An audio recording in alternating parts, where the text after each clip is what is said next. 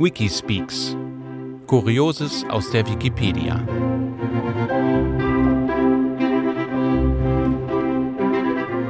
Episode 5 Clemens Wilmenrott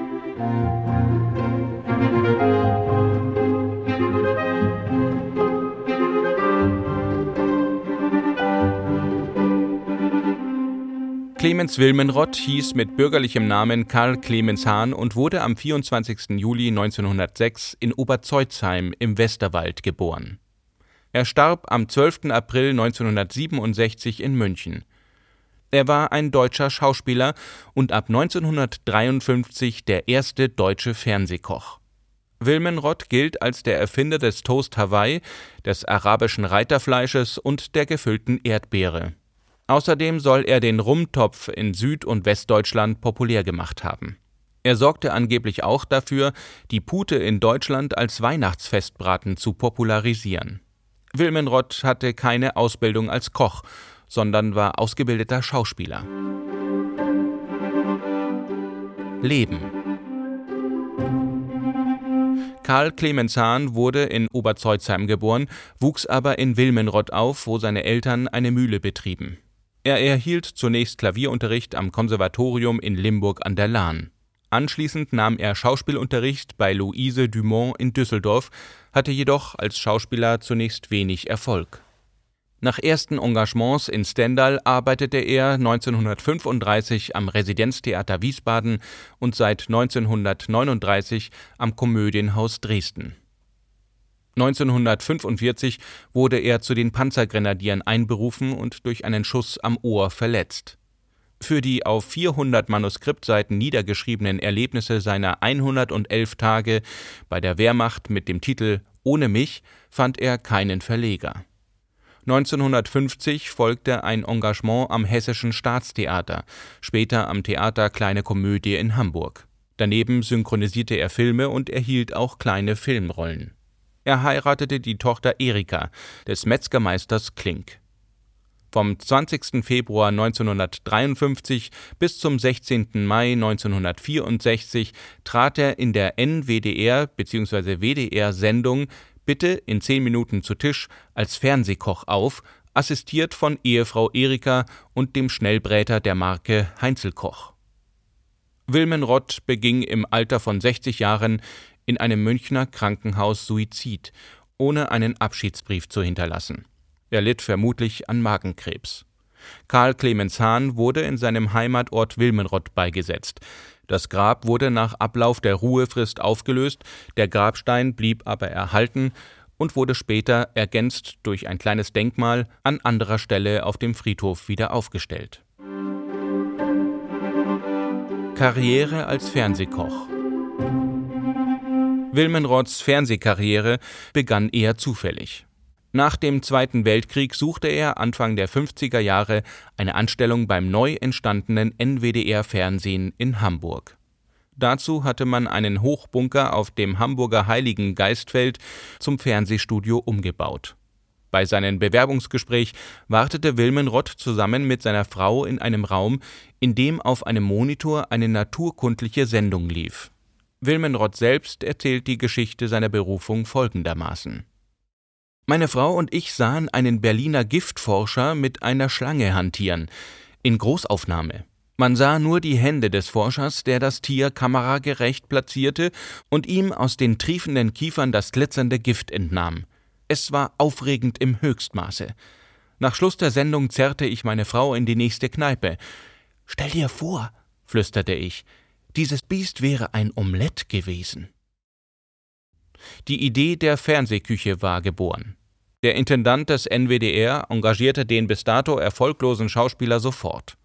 Berichten zufolge erlernte Wilmenrott erst 1955 einige Grundfertigkeiten der Kochkunst, unter anderem das richtige Zerschneiden einer Zwiebel, Beigebracht wurde ihm das von seinem späteren Konkurrenten und Intimfeind Hans Karl Adam, dem er auch einige Kochrezepte abgekauft haben soll, über deren Bezahlung sich die beiden allerdings zerstritten. Die Sendung Clemens Wilmenrott bittet zu Tisch. Der NWDR strahlte die 15-minütige Sendung ab dem 20. Februar 1953 zunächst zweimal im Monat am Freitagabend um 21.30 Uhr aus, also zur besten Sendezeit. Bis zur Absetzung im Mai 64 wurden 185 Folgen produziert. Clemens Wilmenrod begrüßte seine Zuschauer anfangs mit dem Satz Ihr lieben goldigen Menschen. Später wurde daraus Liebe Freunde in Lucullus und schließlich verehrte Feinschmeckergemeinde. In der ersten Sendung gab es einen Fruchtsaft im Glas, ein italienisches Omelett, Kalbsniere gebraten mit Konserven, Mischgemüse und schließlich noch einen türkischen Mokka. Alle Gerichte wurden live während der kurzen Sendezeit zubereitet und nach der Sendung von den Mitwirkenden verzehrt. Wichtigstes Utensil in der deckenhoch gefliesten Fernsehküche war der Infrarotgrill Marke Heinzelkoch, der auch im Abspann jeweils Erwähnung fand. Wilmenrods Küchenschaffen war geprägt von der konsumorientierten Neugierde der Nachkriegszeit. Er verwendete ohne Scheu Dosengemüse, Fertigsoßen und Ketchup bei der Zubereitung seiner Kreation. Er stellte aber auch die kulinarischen Weichen für die sich entwickelnde Reisesehnsucht der Deutschen in jenen Jahren. Olivenöl, Knoblauch und italienische Pasta- und Pizzagerichte hatten ihren festen Platz in Wilmenrods Küche. Seine übertriebene Art zu moderieren, in denen auch immer wieder angebliche Reisen eine Rolle spielten, verhalfen ihm in der neu entstehenden westdeutschen Fernsehrepublik zu großer Bekanntheit. Unvergessen sind auch seine vollmundigen Namenskreationen für einfache Gerichte, wie etwa arabisches Reiterfleisch für ein einfaches Hackfleischgericht, venezianischer Weihnachtsschmaus für ein paniertes Schnitzel, aber auch päpstliches Huhn, Zwiebelsuppe René, flambierte schwarze Banane, Würstchen mit Austern und viele weitere mehr. Als Wilmenrod zufolge ein Zuschauer ihn beschuldigte, die mit einer schlichten Mandel gefüllte Erdbeere nicht selbst erfunden zu haben, setzte er sich während der Sendung ein langes Küchenmesser auf die Brust und schwor, sich den Stahl ins Herz zu rammen, wenn irgendein Zuschauer auf der Kruste dieses Planeten anrufen würde, der schon einmal vorher eine gefüllte Erdbeere gegessen habe. Wilmenrod war auch mit seinen feuilletonistischen Kochbüchern erfolgreich. Sie erschienen mit einer Gesamtauflage von über 250.000 Exemplaren bei Hoffmann und Campe, Vollmer und später auch als Taschenbücher im Rowold Verlag. Wirkung Obgleich Wilmenrods Kulinarik dem Vergleich mit modernen Standards der Kochkunst kaum standhält, war seine Wirkung in den 50er Jahren enorm. Seine Sendungen waren jedes Mal Straßenfeger. Wenn Wilmenrott ein Kabeljau-Rezept vorstellte, war Kabeljau für die nächsten Tage in sämtlichen Fischgeschäften ausverkauft. Mit seiner unverwechselbaren Fernsehpräsenz war Wilmenrott einer der ersten in Deutschland, der das Interesse der werbetreibenden Industrie weckte. Schon bald wurde er für verschiedene Küchengeräte und Lebensmittel unter Vertrag genommen. Die Geschäftsbeziehung zu einem Spirituosenhersteller ließ Wilmenrott den Rumtopf propagieren. Die Tatsache, dass er für den Abdruck seines Porträts auf einer Fischdose ein Honorar bekam, löste einen Skandal aus und brachte ihm scharfe Kritik des WDR ein. Daran schloss sich ein Grundsatzstreit über die Frage der Schleichwerbung an, ob es erlaubt sein dürfe, dass bekannte Fernsehschaffende für Werbeauftritte Extragelte einstrichen dem Nachrichtenmagazin Der Spiegel war diese Debatte gar eine Titelgeschichte über Wilmenrott wert. Auch die Katholiken meldeten sich zu Wort.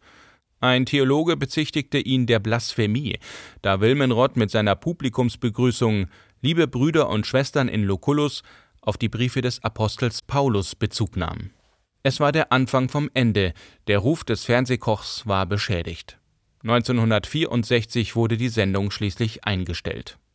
Der NDR verfilmte im Frühjahr 2008 das Leben Wilmenrotts unter dem Titel Es liegt mir auf der Zunge nach einem Drehbuch von Lothar Kurzawa mit Jan-Josef Liefers und Anna Loos in den Hauptrollen.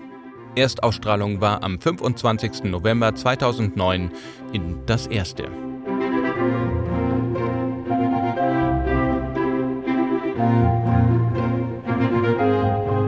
Bonusartikel die Bristol Stuhlformskala. Die Bristol Stuhlformenskala ist eine Tabelle zur Übersicht über Form und Beschaffenheit menschlichen Stuhls. Sie wurde von Kenneth Heaton und S.J. Lewis von der University of Bristol entwickelt und als diagnostisches Hilfsmittel vorgeschlagen, um die Dauer der Darmpassage beurteilen zu können, welche wiederum auf eine Reihe von Erkrankungen hinweisen kann, zum Beispiel Reizdarmsyndrom. Sie wurde im Jahr 1997 im Scandinavian Journal of Gastroenterology veröffentlicht. Nach der Bristol-Stuhlformenskala werden sieben Stuhltypen unterschieden, wobei die Passagezeit von Typ 1 bis zu 100 Stunden bis zu Typ 7 etwa 10 Stunden abnimmt. Typ 1 Einzelne feste Kügelchen, schwer auszuscheiden. Typ 2 Wurstartig, klumpig. Typ 3 Wurstartig mit rissiger Oberfläche. Typ 4 wurstartig mit glatter Oberfläche. Typ 5 einzelne weiche, glattrandige Klümpchen leicht auszuscheiden. Typ 6 einzelne weiche Klümpchen mit unregelmäßigem Rand. Typ 7 flüssig, ohne feste Bestandteile. Die Typen 1 und 2 weisen auf eine Verstopfung hin, die Typen 5 bis 7 auf Durchfall. Die Typen 3 und 4 gelten als Idealstuhl, der leicht auszuscheiden ist und auf keine Erkrankungen hinweist.